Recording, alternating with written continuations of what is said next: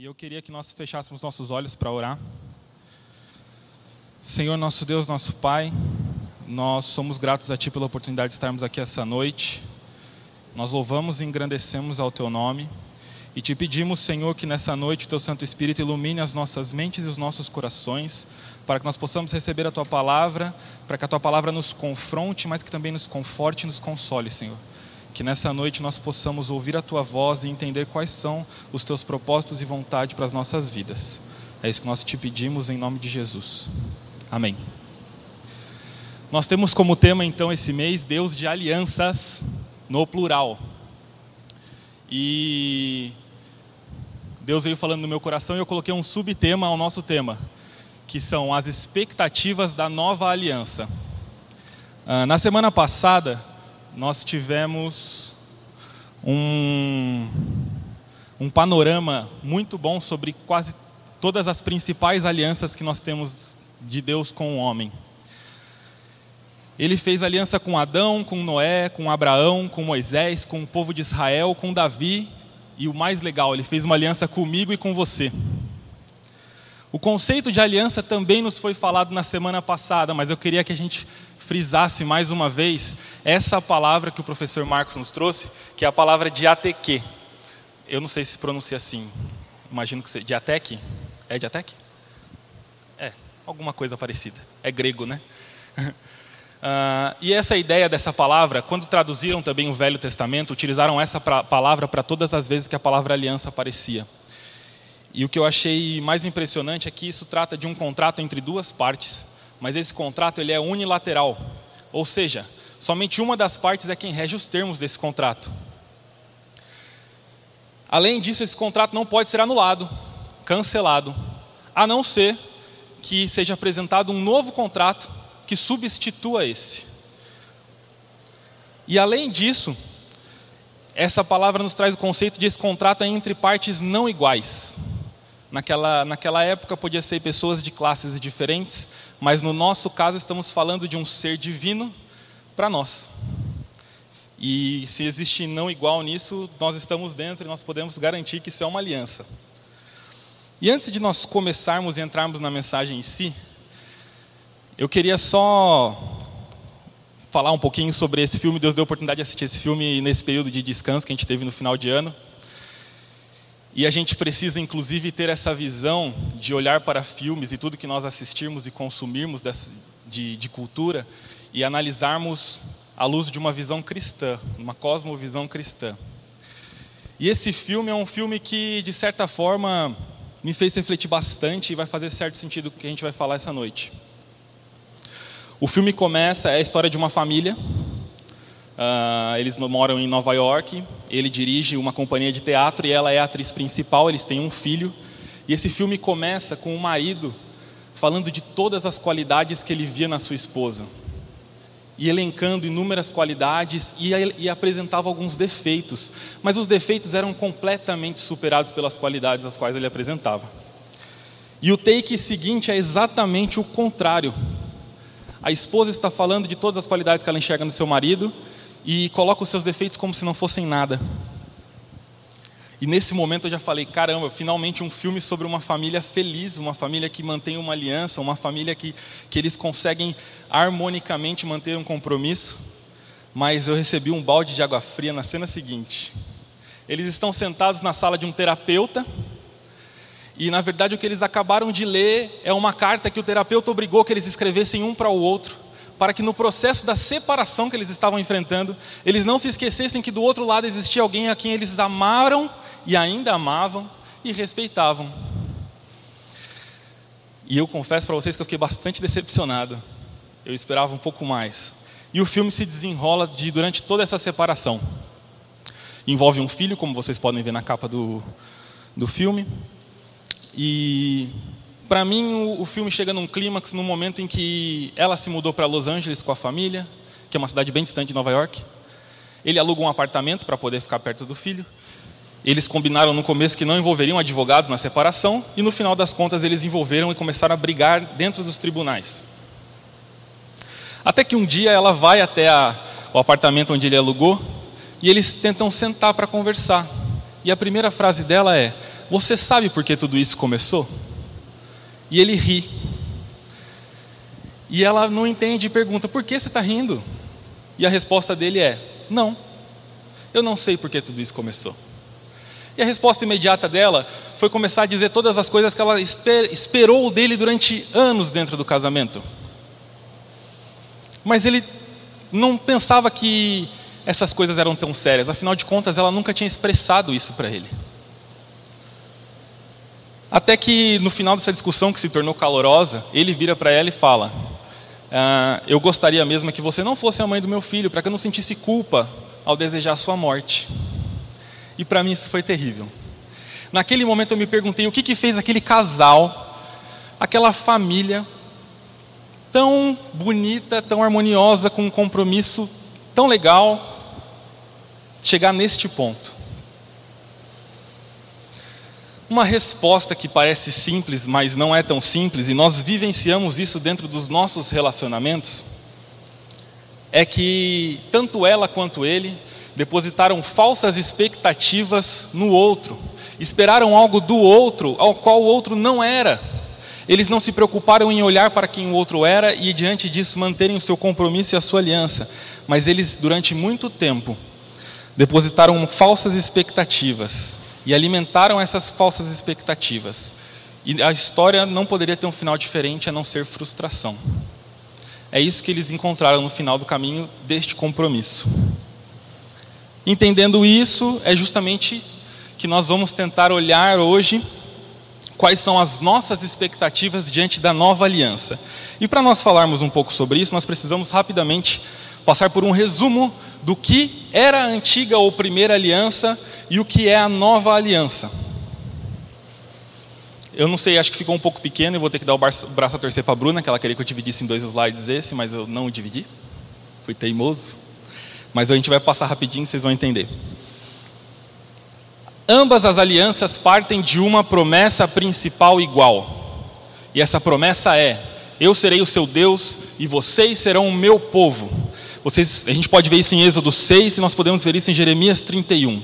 Ou seja, tanto na antiga aliança, na descrição da antiga aliança, quanto na promessa da nova aliança. Lembrando que o contrato ele é de duas partes. Então, na primeira aliança, as partes que nós temos é Deus e o seu povo.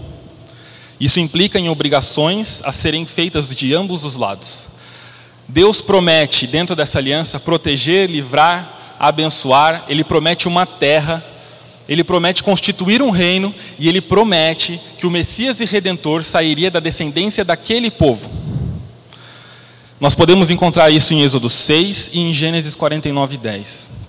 Por outro lado, a parte que cumpria o povo era de obedecer aos mandamentos e às leis do Senhor e ser povo exclusivo de Deus. Nós vamos ver de Êxodo 19 até o 24, Deus dando a Moisés todas as leis que eles deveriam cumprir.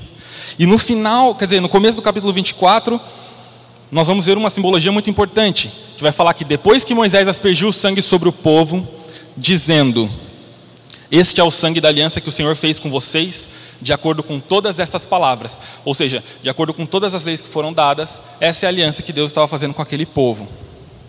Todas as alianças contêm uma, um, alguns símbolos. Nós, quando casamos, trazemos o símbolo da nossa aliança no nosso dedo. As alianças, os símbolos da primeira aliança, os principais símbolos, eram a circuncisão. Nós tínhamos a Páscoa instituída pelo Senhor em Êxodo e nós tínhamos a guarda do sábado. E nós vamos entender o porquê isso é importante para nós hoje. Mas o que foi que aconteceu com essa primeira e antiga aliança para que viesse uma nova aliança? O povo, por sua vez, Deus se manteve fiel em todo o tempo. Ele não muda e essa é uma característica dele, ser fiel. Por sua vez, o povo não conseguiu obedecer aos mandamentos e leis do Senhor muito menos conseguiram ser povo exclusivo e único deste Deus. Nós vamos ver na história de Israel durante o Velho Testamento que eles começaram a idolatrar deuses. Então eles não conseguiram nenhum nem outro. E não vamos nos enganar achando que aqui Deus errou ou planejou mal ao entregar essa primeira aliança. Hebreus 8 nos vai garantir que não era isso. Hebreus 8 nos garante que a primeira aliança teve um propósito específico que era demonstrar uma aliança melhor, eterna e superior. Também foi mencionado na semana passada pelo professor Marcos. Romanos 7 vai nos expressar muito bem o que acontecia dentro dessa primeira aliança. Por mais que ah, um, um judeu quisesse por vezes cumprir a lei do Senhor, ele não conseguia. Talvez o versículo que nós mais mar... que marque mais a nossa mente de Romanos 7 é: o bem que eu quero fazer, eu não faço, mas o mal que eu quero, este eu faço. Se nós olharmos os versos de 22 a 24, não precisa abrir, a gente vai abrir só no texto principal hoje. Eu só estou citando. Nos versos 22 a 24 vai dizer que no íntimo do meu ser eu tenho prazer na lei de Deus, mas eu vejo outra lei atuando nos membros do meu corpo guerreando contra a lei da minha mente, tornando-me prisioneiro da lei do pecado que atua em, em meus membros. Miserável homem que sou. Isso era um judeu tentando cumprir o primeiro, a primeira aliança, a sua parte na primeira aliança. Era impossível. O que Deus faz diante disso? Deus leva o povo a cativeiros. O reino do norte é conquistado pelos assírios, o reino do sul é conquistado pela Babilônia, e é nesse contexto que aparece o profeta Jeremias. O profeta Jeremias traz consigo a promessa de uma nova aliança. Não vamos nos esquecer que a promessa principal é mantida: eu serei o seu Deus e vocês serão o meu povo. Mas aí nós temos uma chave principal que muda tudo. Nós temos um mediador perfeito. Através dele, então, agora sim o contrato pode ser cumprido da maneira como deveria ser cumprido. Então, em Cristo, que é o nosso mediador, que é a segunda parte na nova aliança, ele sim consegue ter uma obediência completa. Ele consegue ter a frônesis. Frônesis é a palavra grega que consta em Filipenses 2:5. Tende em vós o mesmo sentimento que houve em Cristo Jesus. Outras traduções vão trazer: tende em vós a mesma atitude que houve em Cristo Jesus. Essa palavra frônesis, ela foi traduzida por sentimento e atitude ela não traz consigo o valor que essa palavra tem. Frônese significa uma obediência completa e perfeita. O que, que isso quer dizer? Isso quer dizer que Cristo sabia o que era correto e necessário ser feito. Cristo queria fazer o que era correto e precisava ser feito, e ele fez o que era correto e precisava ser feito. Então envolve saber, querer e fazer, o que difere muito da nossa obediência. A gente tem uma dificuldade extrema simplesmente por saber o que é correto. A gente tenta desvencilhar para fazer o que a gente entende. E às vezes a gente faz sabendo que é correto, mas faz bater no pé, né? não tem vontade de fazer. E essa é a obediência que nós temos que nos pautar. Essa é a obediência perfeita e completa, e por isso Paulo nos diz: tende este sentimento que houve em Cristo Jesus. Mas nós não, cai, não podemos cair num grande erro de achar que porque Cristo cumpriu 100% a lei e ofereceu um sacrifício perfeito por nós, nós não temos nada mais a ser feito. Ainda é exigida uma parte de nós. E que parte é essa? Ter fé na pessoa de Jesus Cristo e na sua obra, e consequentemente obedecer aos seus mandamentos. Então nós voltamos numa parte da antiga aliança. Mas o que mudou aqui? Hoje já nos foi dito de Tiago 2,17: uma fé sem obras é morta. Se a minha fé não produz obediência aos mandamentos e leis do Senhor, significa que eu não tenho fé. E o que, o que mudou da primeira aliança para essa aliança? Por causa da obra de Cristo, nós recebemos o Espírito Santo de Deus. E Paulo vai deixar isso muito claro em 2 Coríntios 3,6, quando ele vai dizer: Ele nos capacitou para sermos ministros de uma nova aliança, não da letra, mas do Espírito, pois a letra mata, mas o Espírito vivifica. O que ele está nos dizendo é: se vocês dependessem exclusivamente da lei, vocês estariam mortos. Mas nós recebemos o Espírito e por causa dele nós podemos cumprir a lei e por isso nós somos vivificados. Por causa dessa mediação de Cristo, o que Deus nos promete tem algumas, alguns, é, algumas adições, alguns ups no, no, no contrato. E só queria fazer uma ressalva que ainda nos é prometida uma nova terra, tá? Se para Israel era prometida uma terra e foi cumprido, para nós também é prometido novos céus e nova terra. Faz parte dessa aliança. Mas além daquelas promessas, ele coloca duas que para mim são incríveis. Uma delas é regenerar o nosso coração de forma a escrever nele os mandamentos e estatutos de Deus. Nós podemos caminhar com isso em nossos corações. E a segunda, que é ainda melhor, por causa do sacrifício de Cristo, Ele não se lembra mais dos nossos pecados. Isso é uma glória sem fim. Portanto, a nova aliança nos traz salvação e redenção e nos traz a possibilidade de viver de acordo com as leis e preceitos de Deus. Se nós lembrarmos dos símbolos da primeira aliança, que eram circuncisão, Páscoa e sábado, eles são transformados. Agora nós temos o batismo, agora nós temos a ceia do Senhor. E agora nós não guardamos mais o sábado, nós temos o domingo, que foi o dia que o nosso Senhor ressurgiu. E enquanto ele está servindo a última ceia com seus discípulos, novamente nós vamos ver a presença do sangue, onde ele já anuncia, ele pré-anuncia, em Lucas 22, 20. Este, é, este cálice é a nova aliança no meu sangue, derramado em favor de vocês. De maneira extremamente resumida, essa é então a antiga e a nova aliança. E entendendo isso, chegando até aqui, nós podemos agora adentrar ao texto que nós vamos ler essa noite, que fica em Marcos 10, dos versos 32 até o 45.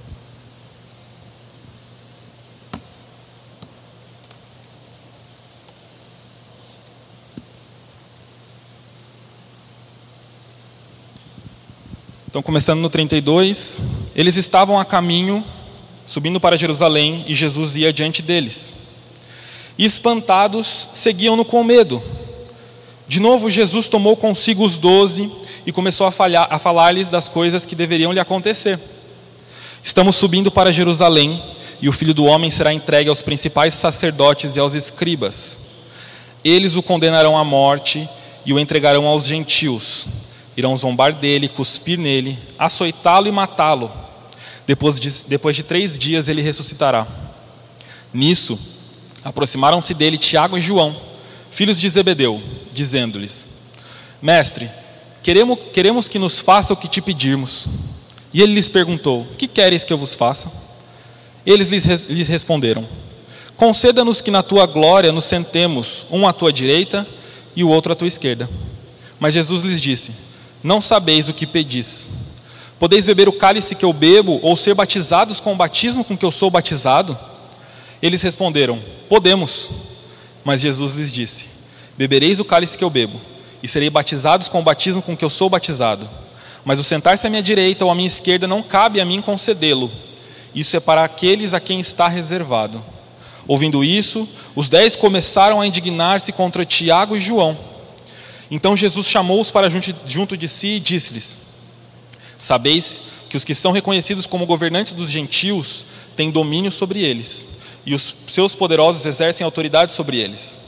Mas entre vós não será assim. Antes, quem entre vós quiser tornar-se grande, será esse o que vos servirá. E quem entre vós quiser ser o primeiro, será servo de todos. Pois o próprio Filho do Homem não veio para ser servido, mas para servir e dar a sua vida em resgate de muitos. Então, nós podemos ver no começo dessa, desse trecho que eles estão se caminhando para Jerusalém e Jesus coloca em palavras extremamente claras o que deveria acontecer dali em diante. Jesus não deixa dúvidas. Jesus explica que ele vai chegar em Jerusalém, que ele vai ser preso, que ele vai ser entregue aos sacerdotes, aos gentios, que vão cuspir nele, que vão açoitar ele, que vão matá-lo, mas que ele ressuscitará. E logo em sequência nós vemos dois discípulos, irmãos, pedirem ao Senhor: me deixa sentar à tua direita e o outro à tua esquerda, enquanto o Senhor estiver reinando na sua glória. E a resposta de Jesus precisa nos deixar um pouco atentos. Vocês não sabem o que estão pedindo. O pedido deles não era um pedido ruim, mas era um pedido relevante. Quem aqui entre nós não gostaria de se assentar à direita ou à esquerda de Jesus durante seu reinado. Seria uma coisa sensacional. Mas nós precisamos nos esquecer por um momento que nós sabemos o desfecho dessa história. Nós precisamos entrar nesse drama com os olhos dos discípulos para entender o que está acontecendo aqui.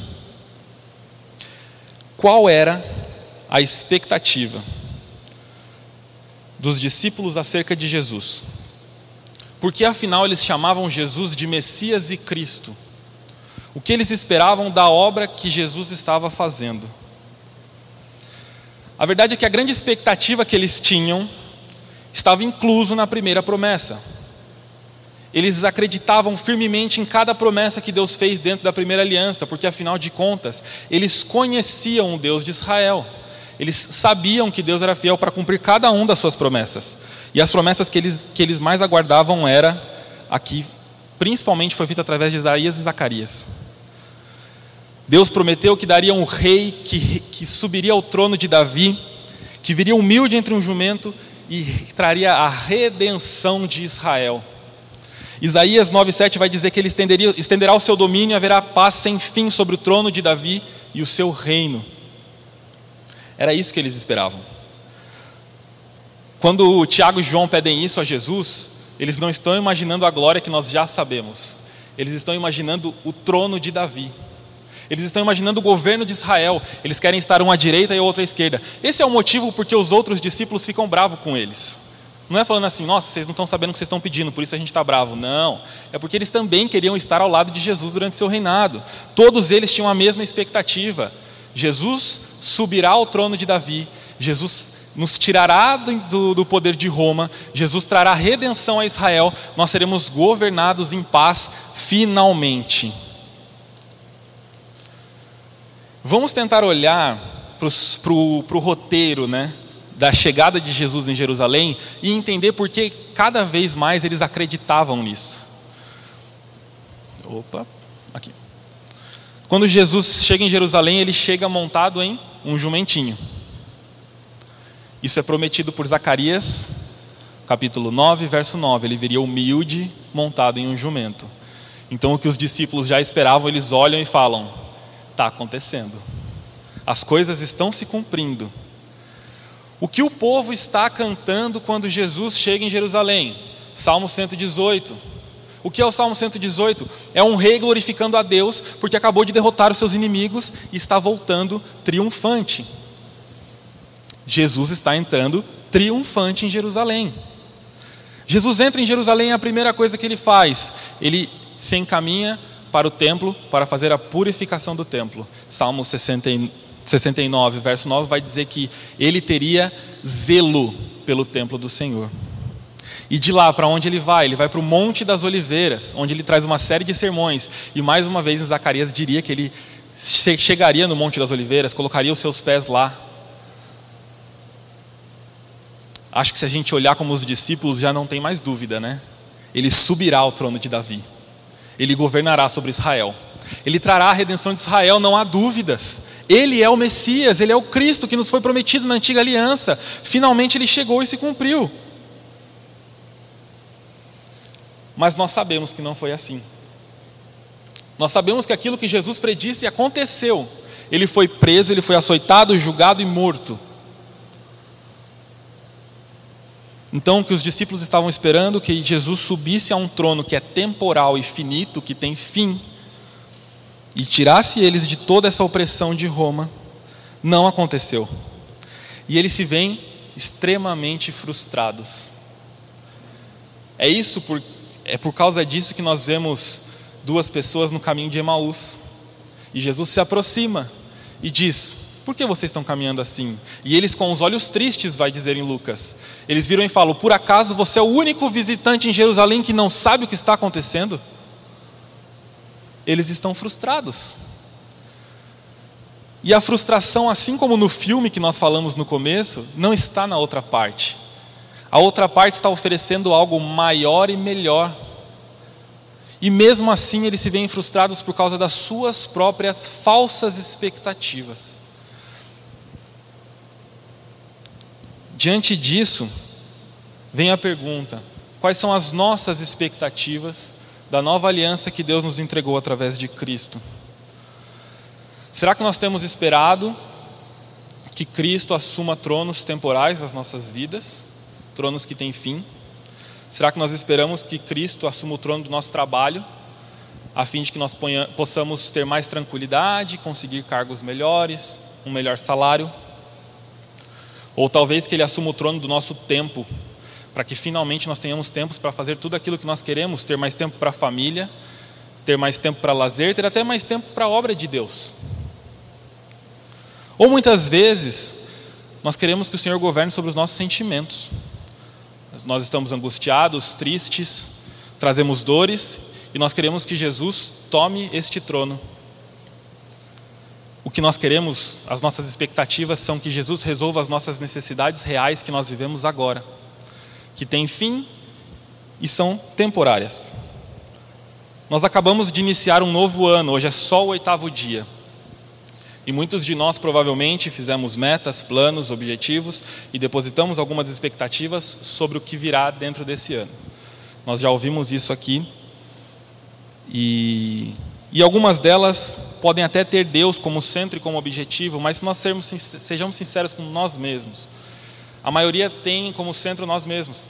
Eu quero administrar melhor a minha casa, eu quero conseguir um emprego melhor ou melhorar dentro do meu próprio emprego para poder dar uma condição melhor para minha família.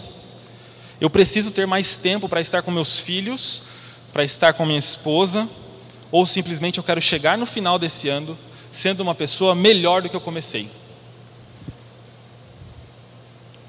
Esses objetivos, metas e expectativas, eles não são errados, injustos, e a gente não deve levá-los em consideração. Assim como também não era errado os discípulos quererem estar ao lado de Jesus durante seu reinado. Não é algo que parece asqueroso, mal, algo diferente. São coisas reais que nos afligem, são coisas que são do nosso cotidiano, são o que nós vamos chamar de ordinário, aquilo que deve ser feito mesmo no dia a dia, as dificuldades pelas quais nós passamos. Apesar de que essas expectativas e necessidades não se alinham com o estilo de vida do reino a qual nós esperamos. Nossa, nossa maneira de viver é um tanto quanto diferente. Porém, todas essas expectativas estão completamente erradas e desalinhadas com a nova aliança que Deus nos entregou em Cristo. Jesus, quando morreu na cruz, não tinha por expectativa subir a um trono temporal e finito, Jesus não tinha expectativa de assumir o trono de Davi fisicamente. Ele não morre na cruz para governar uma parte do mundo. Jesus morre na cruz para governar sobre tudo e todos. Para qualquer um de nós aqui presente, se nós quiséssemos conquistar um lugar, o que nós teríamos que fazer? Lutar batalhas, conquistar exércitos, trazer homens para perto de nós, tomar a terra como nossa, chamar um povo de meu e então governar sobre ela. O que Jesus faz para reinar absolutamente sobre tudo? Ele esvazia-se de si mesmo, porque só Jesus pode fazer isso. Ele se torna servo e homem, e ele morre numa cruz. Percebam como o estilo de vida do reino é totalmente diferente do nosso. Jesus está dizendo isso no mesmo texto. Vocês querem ser importante, governar sobre algo, governar junto comigo? Então, antes vocês tornem-se servos. É assim que as coisas funcionam no meu reino, no meu reinado. A redenção que Cristo provê na cruz não é temporal, antes ela é eterna, e o seu poder é sobre absolutamente tudo. Qualquer tipo de poder que nós venhamos a conhecer ou já conhecemos, ele está debaixo do poder e do senhorio de Jesus Cristo. Nada foge do seu poder e nada foge do seu controle. Eu não pude estar aqui no domingo à noite porque o bebê deu trabalho para a mãe, e, mas eu sei que foi pregado sobre Deus ter controle sobre todas as coisas. E Ele tem. O que Jesus faz é exatamente isso. Ele não sobe sobre um trono físico, ele sobe sobre o trono dos tronos. Ele governa sobre absolutamente tudo. A nova aliança que Deus faz comigo e com você, dentro do reinado de Cristo, conquistado através dele, traz benefícios suficientes que deveriam converter as nossas expectativas.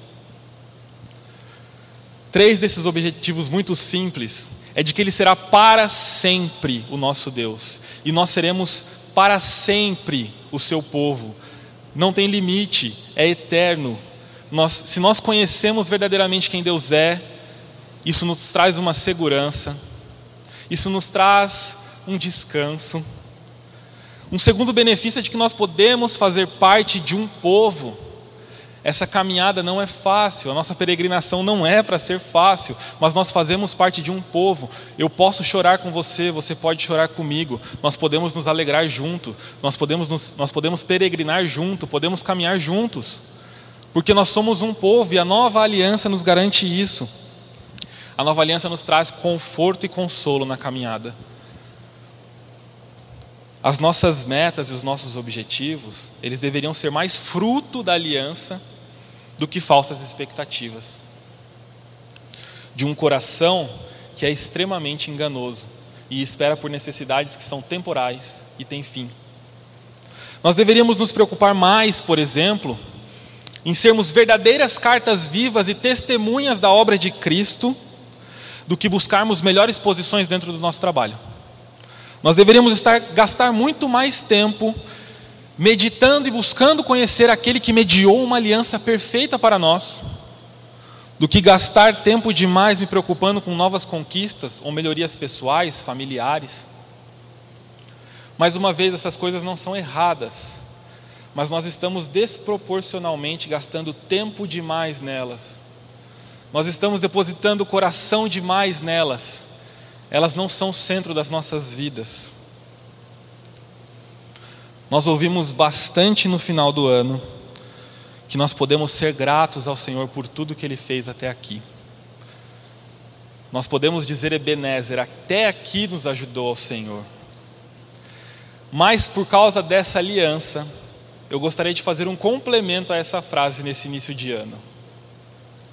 É verdade que até aqui nos ajudou o Senhor, mas se nós lembrarmos da aliança que Deus fez com Abraão, nós podemos dizer: Jeová Jireh, Deus proverá. A nova aliança me traz então a gratidão do que Deus fez no passado, mas também me traz a certeza de que Ele continuará a fazer. Nós podemos descansar e desfrutar completamente nisso essa, essa palavra Jeová Jireh surge quando Abraão leva Isaac para um sacrifício. E nós temos essa imagem na nossa cabeça um pouco diferente, talvez, do que ela tenha sido de verdade. Nós aprendemos muitas vezes que Isaac era um menino, pequenininho, criança, e Abraão chega uma hora que ele fala para os seus servos: Fica aí, que a partir de agora vou eu e o menino. Mas a verdade é que Isaac não era tão criança assim, para poder carregar nas costas as coisas para o sacrifício. Agora imagine um pai chegando com seu filho, que pelo menos era adolescente, chegando no local do sacrifício, montando as coisas, e virar para o seu filho e falar: Então, o sacrifício é você. Deus pediu que eu sacrificasse você. O que faria com que esse menino se deitasse, compreendesse e entendesse e se oferecesse como sacrifício, estivesse ali como sacrifício. A única coisa que eu consigo imaginar é que Abraão começou a falar de todas as coisas que Deus tinha feito por ele até aquele momento.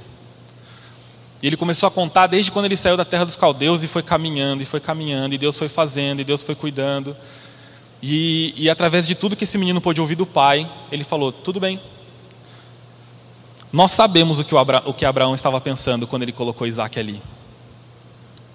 Hebreus 11 vai nos falar isso. Ele não estava esperando que Deus livrasse Isaac. Ele estava esperando que ele mataria Isaac. Mas ele esperava que Deus ressuscitasse Isaac. Nunca tinha acontecido uma ressuscitação de Abraão para trás. Ele nunca tinha ouvido falar sobre isso. De longe, de muito longe, Abraão avistou a nova aliança. Abraão avistou a Cristo Abraão teve a segurança que essa aliança pode trazer. Ele confiou no Senhor dessa aliança, porque ele conhecia o Senhor dessa aliança. Diante disso, nós devemos nos livrar de toda expectativa que nós temos, e nós precisamos nos preocupar com a principal ação que nós precisamos ter diante desta nova aliança. E qual é essa ação? Descansar, desfrutar, deleitar dessa nova aliança. Não podemos perder de mente que toda a história que Deus traçou até aqui, todas as alianças que Ele fez, tem como objetivo principal a sua glória. Todas as coisas que ele fez é para a sua própria glória e louvor. E como então eu e você podemos entregar a ele? E qual a melhor maneira de entregar a ele esta, esta glória? É descansando, é deleitando no que, essa, no, no que essa aliança nos traz, na segurança que essa aliança nos traz, é tendo prazer nela. Por quê? Porque eu só, me, eu só descanso nessa aliança quando eu compreendo quem é o Deus dessa aliança. Se eu tenho a convicção de quem Ele é, se eu sei verdadeiramente que Ele não muda, que é o mesmo Deus de Abraão, de Isaac e de Jacó, então eu posso descansar. E quando eu descanso, eu digo para o mundo inteiro: eu sei quem meu Deus é. E por isso eu entrego a glória a Ele. E como que a gente descansa então dentro dessa nova aliança? Não permitindo que as nossas pequenas e momentâneas tribulações tomem o centro dos nossos corações. Não permitindo que dia após dia, cada dificuldade que a gente encontra, a gente despeja uma ansiedade, a gente uma, dispensa nela uma preocupação. Nós muitas vezes nos pegamos ansiosos e angustiados e nem sabemos o porquê. Porque as nossas pequenas e momentâneas tribulações têm tomado tempo demais das nossas vidas. Quando nós, nos deparamos, quando nós chegarmos ao ponto de nos depararmos com ela, qualquer ela que seja, e descansarmos no Senhor, confiarmos e seguirmos caminhando, nós entenderemos que neste momento nós estamos entregando a glória a Deus. Tempestades virão, nós caminharemos de tempos em tempos por grandes tempestades. Muitas vezes o mar estará revolto demais para nós mas nós precisamos nos lembrar de que Jesus é o mesmo Jesus que estava no barco com os discípulos e prometeu antes deles subirem ao barco: nós chegaremos ao outro lado. Eles chegaram ao outro lado, nós chegaremos ao outro lado. Nós precisamos descansar e depositar 100% da nossa confiança no Senhor desta aliança. Vocês conseguem perceber as implicações que isso traz para o nosso dia a dia? dentro do nosso trabalho, quando nós nos deparamos com qualquer dificuldade, seja ela qual, ou dentro dos nossos relacionamentos, quando nós somos frustrados pelas nossas expectativas que nós mesmos criamos, ou através dos nossos sentimentos, quando nós estamos angustiados, tristes, alguma coisa nos afligiu, nós podemos descansar em Deus. Quando nós entendemos que Ele nos redimiu, que Ele nos salvou, e Ele governa sobre nós com mão forte e poderosa, eu tenho certeza que os nossos corações vão literalmente aprender a descansar. Nós precisamos clamar ao Senhor que tire de nós todas as falsas expectativas, que Ele grave nas nossas mentes e nos nossos corações a nova aliança, de forma que nós possamos louvar a Ele e entregar toda a glória que Ele merece. Eu sei que ainda tem bastante tempo, mas a gente vai se encaminhar para o final. O pastor brincou, acaba quando termina, é quando termina. É, nós temos duas notícias para encerrar. Uma notícia que pode parecer bastante ruim, mas você vai entender porque ela parece bastante ruim. Sabe aquela situação que você acha que não tem mais jeito, aquela que você ora incansavelmente ao Senhor, pedindo que Ele tome conta, que Ele governe sobre ela, que Ele reine sobre ela, que Ele assuma o trono e te traga paz, aquela situação que parece intransponível, aquela barreira que você acha não vou passar, aquele mar que você fala eu vou me afogar, a tempestade que você fala daqui eu não passo, eu paro aqui. Então, a realidade é que Jesus já governa sobre ela. Isso pode parecer ruim, porque daí você vai pensar, mas eu estou nela. Sim, essa é a vontade dele para a sua vida neste momento. Ele já está governando com todo o seu poder e toda a sua glória sobre qualquer situação da sua vida, seja ela boa ou ruim. Nós precisamos, de uma vez por todas, compreender o que o salmista está falando no Salmo 23. Isso também nos trará descanso. Se o Senhor literalmente é o meu pastor e nada me falta, eu preciso entender que aquilo que eu não tenho agora é porque eu não preciso. E eu preciso me deleitar e me satisfazer nisso.